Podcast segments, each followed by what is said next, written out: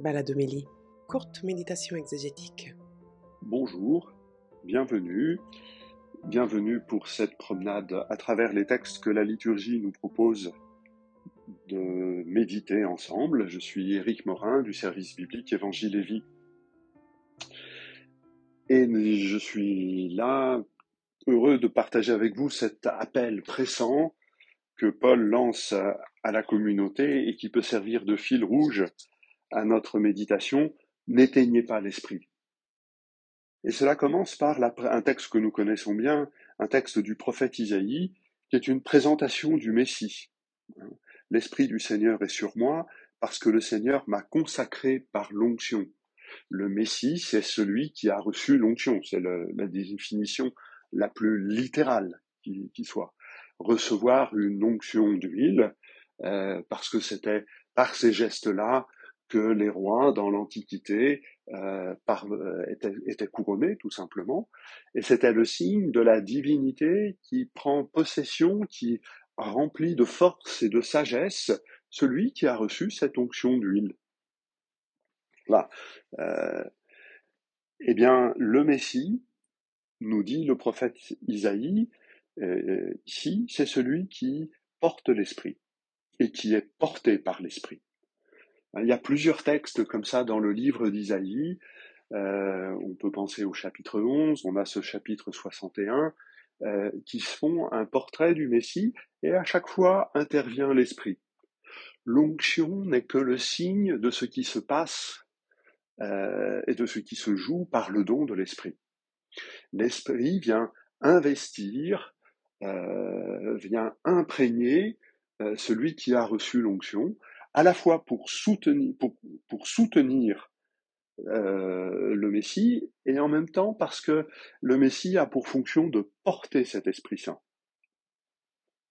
Alors le, chapitre 11 euh, et, ce chapitre 61 peuvent être lus en, regard. Hein.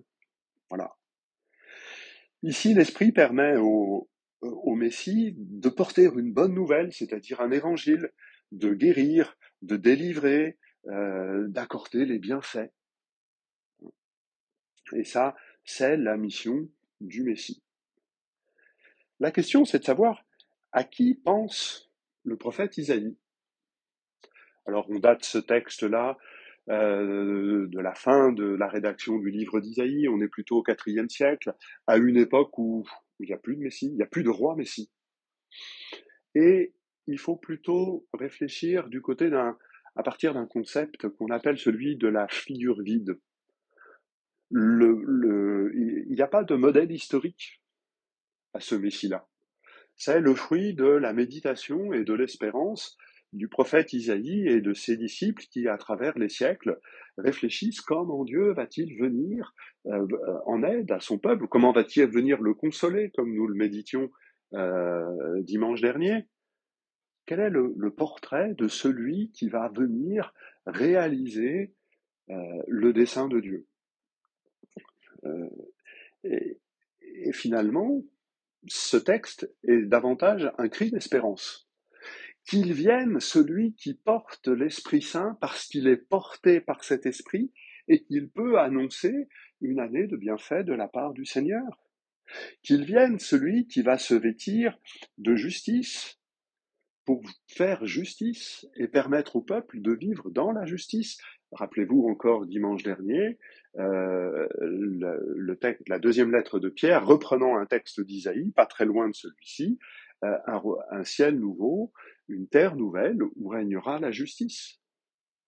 Ce texte est un cri d'espérance, qu'il y ait quelqu'un qui puisse enfin tenir ce rôle-là. Il n'y a pas de, de, figures bien précises. Nous savons, parce que l'évangile de Luc nous le raconte, que Jésus, lisant ce texte, dit aujourd'hui s'accomplit cette parole. Jésus, euh, en lisant ce texte, entend le Père euh, l'appeler à tenir ce rôle, à être celui qui va prendre soin du peuple, qui va faire germer la justice et la louange en sein d'Israël devant toutes les nations. Euh, ce texte est donc une interrogation pour nous. dans notre démarche qui nous prépare à célébrer euh, Noël, dans notre démarche de l'Avent qui réveille en nous l'attente du Messie. Qu'attendons-nous du Messie? Paul nous dit, Jésus, Messie, c'est celui qui porte la sagesse et la puissance de Dieu. C'est une belle définition, mais comment pouvons-nous nous approprier cela? Comment notre lecture de l'Écriture, des prophètes, de la Torah, comment notre chant des psaumes euh, nous aide à dire voilà ce que j'attends du Messie. là, il y a une description assez nombreuse hein. euh, les humbles, les cœurs brisés, euh, les captifs. de quoi avons-nous besoin? Qu'attendons-nous? Hein, Sûrement, dans beaucoup de communautés, nous allons chanter Venez, divin Messie. Qu'attendons-nous de lui? Avec cette question, je crois que nous reprenons la, demande de Paul dans la lettre aux Thessaloniciens, la première, au chapitre 5. On a la, toute fin de la lettre. Euh, les semaines avant l'avant, à la fin de l'année liturgique, euh, durant les mois d'octobre et novembre, nous avons eu pas mal d'extraits de cette lettre aux Thessaloniciens. Là, nous en avons la toute conclusion. Et donc, euh, puisque c'est une lettre qui se veut amicale et qui, que Paul écrit à cette communauté euh, à laquelle il est attaché, même s'il n'a pas pu venir les voir, eh bien, Paul leur dit soyez dans la joie, priez sans relâche. Euh, voilà, il les invite à, mener la vie d'une communauté qui a accueilli Jésus, le témoignage de Jésus, et il leur dit donc n'éteignez pas l'esprit, ne méprisez pas les prophéties. Il y a quelque chose d'absolument euh, sidérant, d'une certaine façon, c'est de voir qu'une toute jeune communauté, Paul euh, écrit cette lettre-là en 49, la communauté de Thessalonique, pour certains n'a, que quelques années, peut-être un tout petit peu plus quand même, enfin pas plus de dix ans en tout cas. On est euh, à peine 20 ans après la mort et la résurrection de Jésus, et la communauté, dans l'attente du retour du Seigneur Jésus, laisse l'esprit la tenir en éveil en lisant les prophéties. C'est dans la lecture des prophètes que se maintient le désir du retour du Seigneur.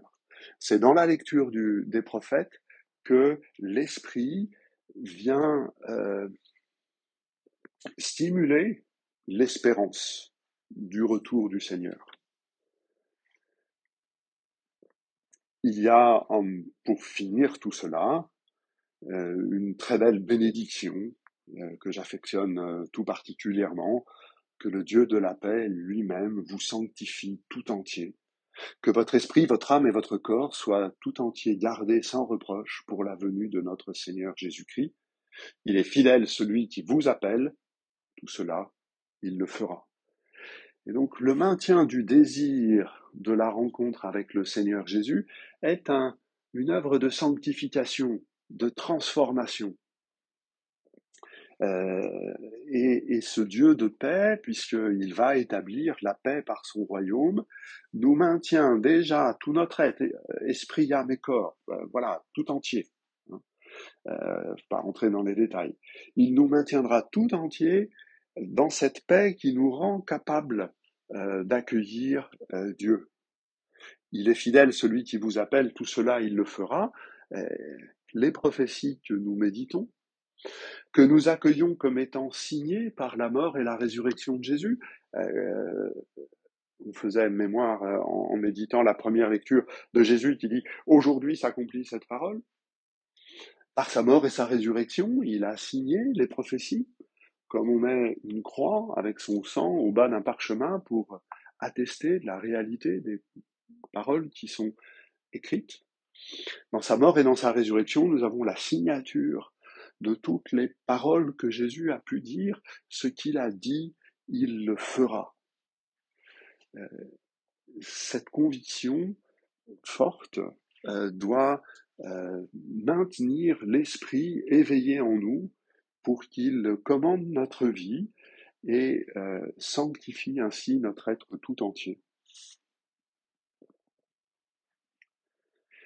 Dans l'Évangile selon Saint Jean, nous avons le récit de le même épisode que la semaine dernière, mais raconté de manière fort différente. L'évangéliste Saint Jean euh, nous présente l'arrivée de Jean le Baptiste, euh, mais il fait de Jean le Baptiste non pas le dernier des prophètes qui témoigne de la venue de Jésus, mais du premier témoin de Jésus. Euh, Jean-Baptiste est pour Jean euh, le prototype du baptisé, celui qui voit Jésus et qui témoigne de lui. Autant dans l'évangile de Marc, il y avait un côté charnière, ici, c'est bien un portrait du témoin. quand il va raconter un tout petit peu plus loin, le baptême de Jésus, c'est Jean le Baptiste qui, à la première personne, dit J'ai vu. J'ai vu. Et, et le témoignage que Jean le Baptiste apporte, c'est un témoignage qui qu'il faut rendre à la lumière. Ça n'est pas être la lumière, mais ça c'est rendre témoignage à la lumière. Et nous avons donc, de manière peut-être étonnante, euh, deux, trois versets au tout début de notre évangile qui viennent du prologue. Assez vraisemblablement, euh, nous avons là euh, quelque chose qui était au départ un récit d'un seul tenant, tel que la liturgie nous le présente, et Jean a inséré, emmaillé, enchâssé à la fois le poème, le poème du prologue et le récit de l'avènement de, de Jean le Baptiste. Et là, la liturgie nous donne une version peut-être plus ancienne du texte. Pour être témoin de la lumière, Jean le Baptiste, comme les disciples que nous sommes, nous devons être à la frontière, à la frontière entre ténèbres et lumière, à la frontière euh, parce que c'est à cet endroit-là que l'on peut d'une part rayonner de la lumière, et en même temps montrer que cette lumière, nous l'avons reçue. Jean le Baptiste témoigne euh, qu'il n'est rien. Hein, il n'est pas même le prophète Élie. Voyez une différence avec l'évangéliste Marc que nous méditions la semaine dernière. Il n'est pas même le prophète. Il, il est rien. Il est juste une voix. Il est juste un témoin de la lumière. Alors on ne peut pas ne pas mentionner euh, le commentaire d'Augustin euh, qui nous est donné à l'office de ce dimanche. Euh, Jésus est la parole, Jean est la voix. La voix arrive avant la parole à notre oreille et c'est parce que la voix vient frapper notre tympan, la voix, le phénomène physique vient frapper notre tympan, que nous pouvons accueillir la parole et la faire nôtre. Nous devons témoigner de la mort et de la résurrection de Jésus, et nous faisons entendre une voix mais c'est l'esprit qui, dans le cœur de chacun, permet et, travaille pour que la parole soit accueillie et non pas la voix, bien évidemment. Jean le Baptiste est celui qui dit Moi je ne suis rien, je ne suis qu'une voix qui témoigne de la lumière. La lumière, c'est Jésus. Celui qui rend la vie lumineuse, c'est Jésus.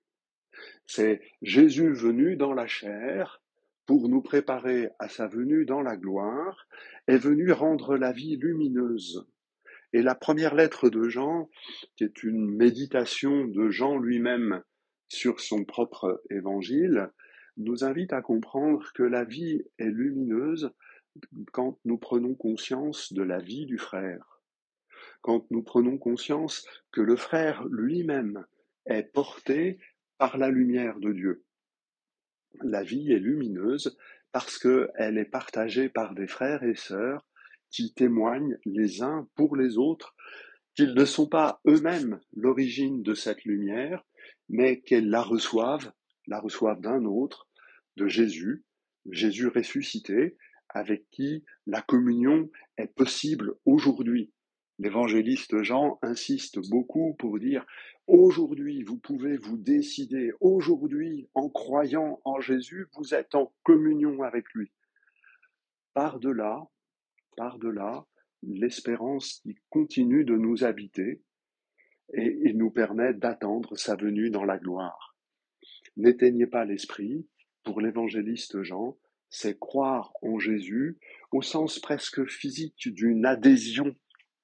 Adhérer à la personne de Jésus, collez-lui, ne le lâchez pas, ne lâchez pas ses paroles, mettez vos pas dans ses pas, et là, dès à présent, la vie devient lumière pour vous permettre d'accueillir la lumière qui sera celle du premier jour du royaume de Dieu.